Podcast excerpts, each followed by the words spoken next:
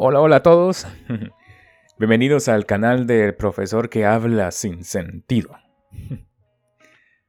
Yo quisiera preguntarles a todos eh, qué episodios les gusta más, cuál están esperando que haya nuevo contenido. Por favor, lleguen a mi Instagram y a mi Facebook. Eh, pueden comentar, pueden saludarme. Voy a estar esperando poder compartir con todos ustedes por allá. Esta vez lo que quiero compartir con ustedes, la cultura que he tenido acá, espero que les guste. Y de hecho, esta experiencia fue la que me ha marcado mucho más. ¿Y por qué?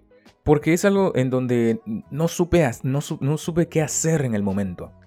Fue algo que me confundió totalmente.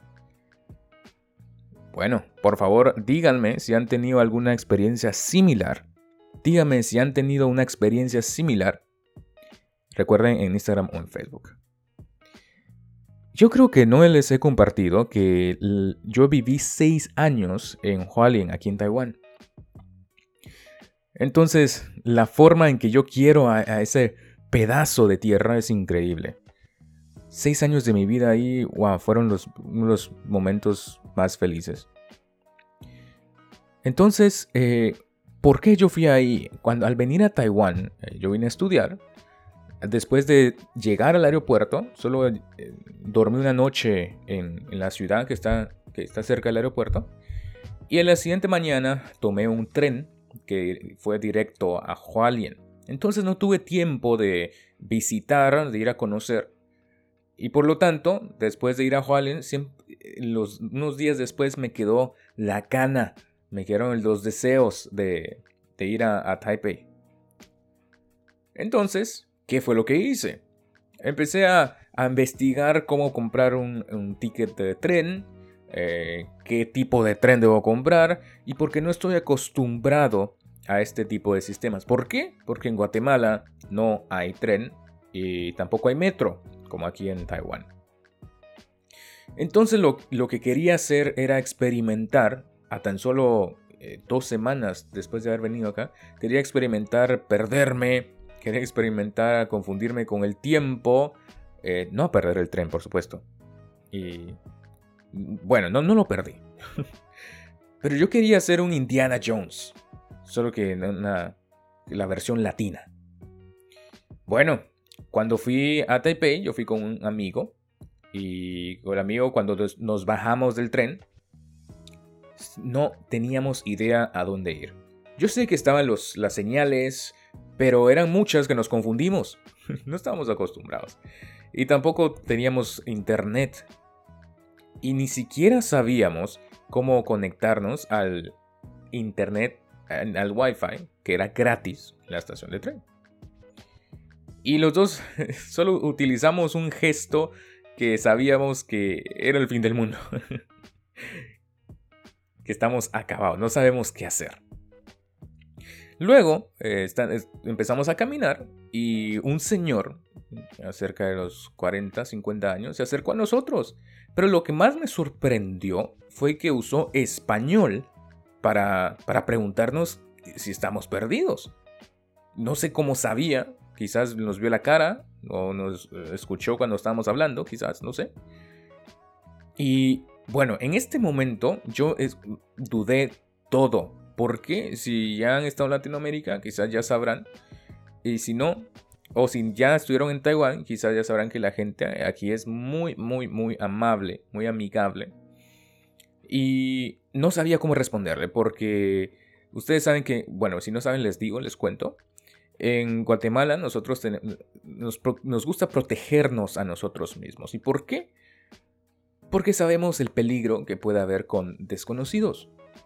Entonces no estamos muy... Eh, al inicio no decimos todo nuestra situación, en el estado en que estamos, eh, por miedo al peligro. ¿Ok? Pero en Taiwán nunca había experimentado como lo amigable de la gente. Entonces, bueno, el señor nos dijo, si no teníamos, si no sabemos a dónde ir, podemos dormir en su casa. en ese momento nosotros ya le habíamos dicho que necesitábamos comprar una tarjeta eh, prepago porque no teníamos internet y la tarjeta prepago nos iba a ayudar a encontrar el hotel que habíamos reservado anteriormente. Cuando el señor nos preguntó si, podíamos, que, si teníamos dónde dormir, podíamos dormir en su casa, mi, bueno, yo pensé, wow, imposible. Bueno, este, tipo, este señor no sabe qué quiere. Pero obviamente no lo dije. Entonces él siguió hablando en su perfecto español, que no nos preocupáramos. Él había estado ya en América Latina antes por mucho tiempo y se dio cuenta que nosotros eh, también somos latinos. Entonces sacó su billetera, eh, sacó las fotos que tenía dentro y nos mostró la, foto de sus hijos, la foto de las personas eh, militares de alto rango con las que había compartido él estando en Latinoamérica. Eh, esto lo hacía solo para darnos tranquilidad, ¿no?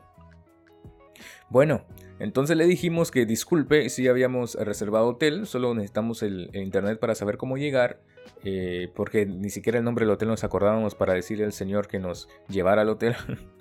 Pero aún así le agradecíamos demasiado su ayuda.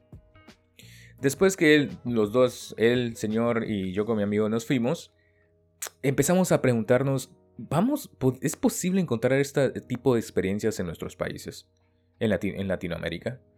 Bueno, si ustedes han encontrado, eh, por favor compartan conmigo. Yo estaré contento de saber sus experiencias y cómo les ha ido y cómo manejaron la situación. Pero en Latinoamérica yo creo que es muy fácil eh, pensar que seremos una presa eh, para desconocidos o al menos cuando con personas que no sabemos cómo será el resultado, como en este caso conmigo. Pero aún así yo quiero pensar que esta persona fue una persona muy amigable, muy amable, muy dispuesta a ayudar. Y le agradezco por eso. ¿Y por qué lo digo? Porque en Taiwán siempre he encontrado personas dispuestas a ayudarnos, personas increíbles que han marcado mi vida. Bueno, he llegado hasta aquí. Gracias por escuchar. Ha sido un poco largo, por favor, comparten en mi Instagram y en Facebook y nos vemos a la próxima. Adiós.